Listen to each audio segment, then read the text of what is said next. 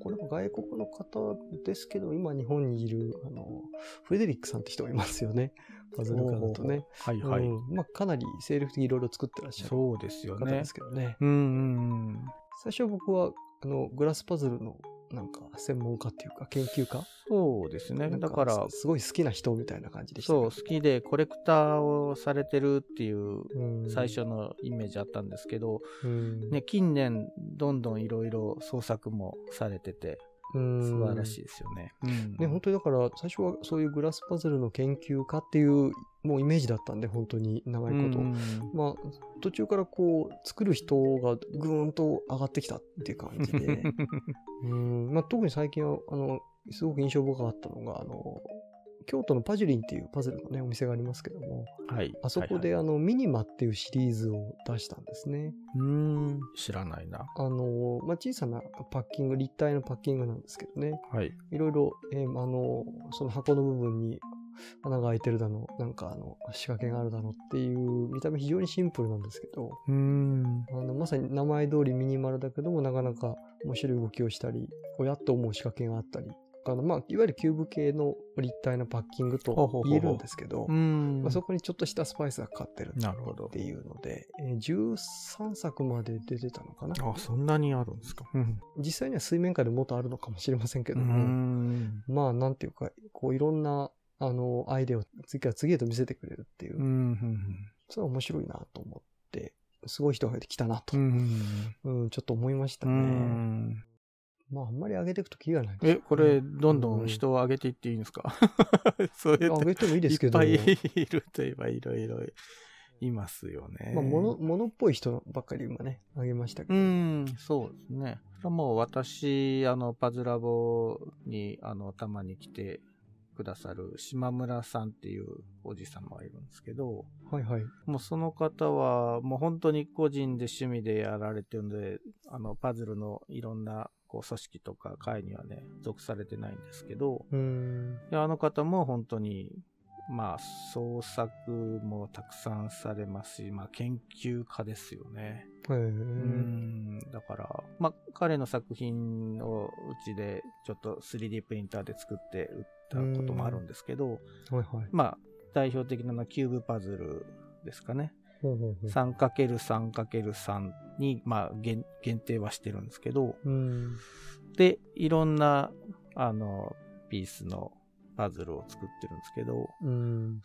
それもまあ、なん、あの、もう50種類以上あるんですよねえー。そんなにあるんですか、うん。で、何、そんなにす、ひ、ひ、ね、3×3×3 だからそんなにひどくは難しくないんですけど、うん。まあ、いろんな、こう、ちょっとしたギミックが入っているというか、うん。回転をし、どっかに必ず回転があるっていう、ああ、まあ。シリーズと、いわゆる積み木じゃないものはいはいはいですね。は回転が必ず必要なものと、あとは、まあ、組み木ですね。こう、スライドをいくつかしないと、あの、組んだりはず、あの、外したりできないっていう、まあ、組み木系の、えっ、と、シリーズと、うん。その二つを、まあ、こんなによくも思いつくなと思うほど、うん。いろんなものを作ってこられて、まあ、そのうちのいくつかをね、うちで製品化もされてるんですけど、うん。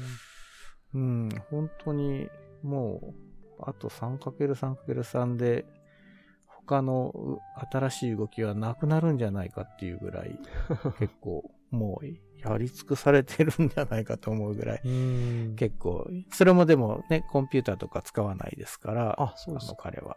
うん、だから全部、えっ、と、手で、いろいろ試行錯誤であやられてる。すごいですね。それもすごい、マニアっぷりがすごいですよ。で、まあ彼はキューブパズル以外にもね、ええまあ、いなんかシルエットやったり、うんまあシンメトリやったり、いろんなとこにも、ジャンルにももちろん、えっ、と、手をかけられてるんですけどね。うん。いや、その、ね、3×3×3 って、まあ、よく出てくるスタイルではありますけど、うん。まあ、まあ、かなりやり尽くされてるという印象はどうしてもありますからね。なんか、まだそんなに広がったのかっていう感じがありますよね。うん。それでもやっぱり平面的なのなんかもう調べ尽くされてるのかななんか、じゃなかったかと思いますけど、まあ立体的になるともっとね、いろいろ、そういう平行移動だけじゃないものを含めると、確かに、まあ、あるんだろうなという気もしますし、うん。うん、なんでしょうね。今のところそれは全部単色ですよね。だいわゆる模様の制限っていう形の制限ですよね。そうですね。ですよね。だそこに模様とかなんかまた新しい、その 例えばマッチング的な要素とか入ってくると、いろいろ変わるのかなとか、まだまだなんか、あの、非常に典型的であんまり広がりがなさそうであって、実はまだなんかあるっていうか、まあ、あのやり尽くされてるんだと感じもしますけど、でもまだいろいろできそうだなっていう雰囲気もあって、うん。まあちょっと僕今からやろうとは思わないですけども、いきなりは。でもなんかこう、まだまだなんか面白いものってあるんだなって、なんかね、新しいもの出るたんびに思いますよね。そうですね。うん。だからそういう意味で言うと、なんかこう、遊ぶだけでもね、もうなんか時間が足りないっていうか、うん。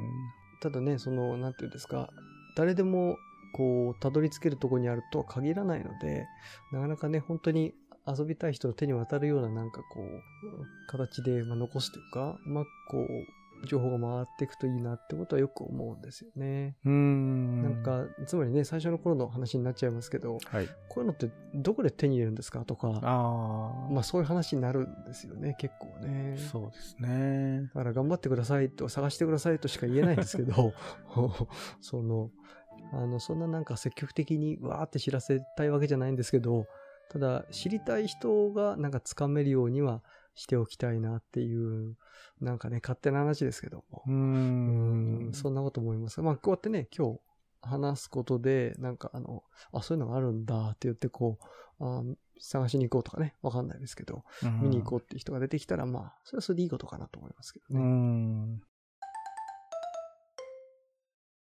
そうですね。でもまあ、モノパズルはね、作者の手作りのみだったり、まあ、おもちゃメーカーさんもいつまでも作ってるわけでもないんでね、難しいですよね。なんかそこは例えば、ああいう問題としてのパズルというか、本とか冊子とかになってるものとやっぱり違う世界ですよね。本の非常に、まあ、数少ない本でも、どっかには残ってたりとか、やっぱり、あの、探し方っていうのがあるじゃないですか。本とか書籍の場合は。そうですね。本の場合は、ね、探し方はあるけど、結構なかなか難しかったり。うん、そうですね。ちょっとしたことでダメになっちゃうからな。書籍はまあ、近年、あの、電子化もどんどんされてので、そうやってね、生き残っていく可能性はあるけど、物、物はあんまり残らないものは残らないかもしれないですね。そうですね。で、しかも、材料によっては、例えばこう、ゴムみたいなものとか、プラみたいなものとか、こう、朽ちてしまう。まあ、木だってそうなんだけど、朽ちてしまうものとかね。やっぱり、その、変形してしまったり、どうしても時代を超えられないっていうか、一定以上でおかしくなってしまうものってありますからね。なかなかまあ、大変なんだろうなまあ、保存してる人もね、もちろんいますけど、なかなか大変なんだろうなって思いますね。場所の問題もそうですし、ね、時間の問題とか、うん、ちゃんとなんかね、組み木とか保管してる人は、あの、一緒に水のとこ置いといて、乾燥なんかをこう調整したりとかね、なんかしてるって話聞いたことありますけど、あの、ね、限界ありますもんね、それずっと見てるわけいかないんで。そうですよね。なんか、メンテの仕方があるみたいですけどね。うん。なんかそういうのもね、いいアイデアがあれば、ね、あの、紹介できればいいんですけど、特にあの、知らないので、えー、なんとも言えないんですけど、まあ、頑張って遊びましょうっていう感じですよね。ああ、木のものはね。うん。よくね、海外から日本になんか届いた組木が硬くなって開かないとか、うん。逆にあの、なんかバカバカになっちゃってちょっとおかしくなっちゃったとかね、そういう、そうですね。木のものは湿度でね、うん、膨らんだり、乾燥したらまあちょっと縮んだりっていうのがあるらしいんで、海外と日本で結構違ってくるんですよね。うん、だから、日本の組木の方とか、まあ、秘密箱の人とかは、海外用と日本用で作り分けるとかね、聞いたことありますね。ああ、そうですか、うん、海外に行ったら乾燥するから、こう、なんだろう、ちょっときつめに作るとかね。うんうんうん。うん、これはこれ、ね、国内向けだから、これでいくとか。まあ、そこまでやってるのかって思うと感心しちゃいますけどね。うん。本当ですね。僕も昔、えっ、と、なんだったかな。昔、ドイツのパズルうん。家というか、が、えっ、と、なんか僕のパッキングかなんかを作ってくれたことがあって、ほえーで、届いたんですね。うんあの、完成した状態で届いたんですけど、あの、出せないですねうん。ピースが かっちりしちゃって。だから未だにこれ中に本当に僕のその設計通りのピースが入ってるのかどうかは知らないんですけど、入ってるんだから大丈夫なんだろうと思って。えー言ありますけどね。じゃあ、まあ未だに一回取り出したことあったか開な。かずのままですか？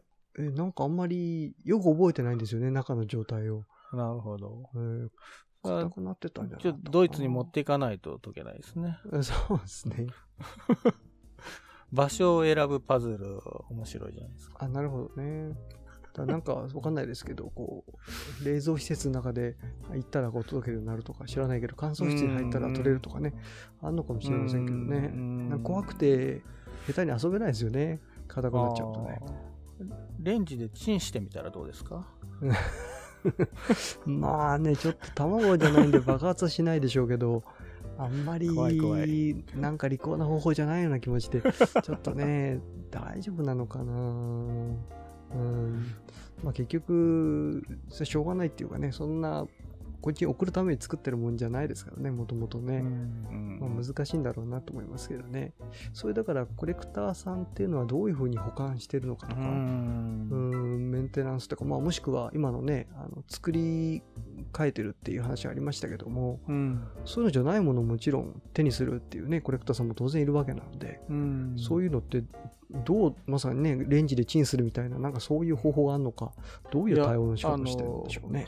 冗談っぽく言いましたけど、ちょっとね、ちらっと聞いたことはあるんですよ。あそうですかこういう組み木がこうなった時は、レンジで数秒チンするって誰が言ってたのかな。いや、海外の人が言ってたんですけど、あそうですか。正しいかどうかちょっとわかんないんで、あんまり信じないように。まあまあね、あの話半分なんでうん大丈夫だと思いますが皆、さんやらないように。えーそういうのもね、なんか、あの、お問い合わせフォームかなんかで教えてくださるとね、こっそりね、うんまあ、紹介しちゃうかもしれませんけど、あの、はい。興味があるところではありますね。うん。はい。というようなところで、えはい。ー終わりにしましょうかね。はい。いろいろと多岐にわたってしまいましたが、はい。終わりにしましょはい。ありがとうございました。う。はい。ありがとうございました。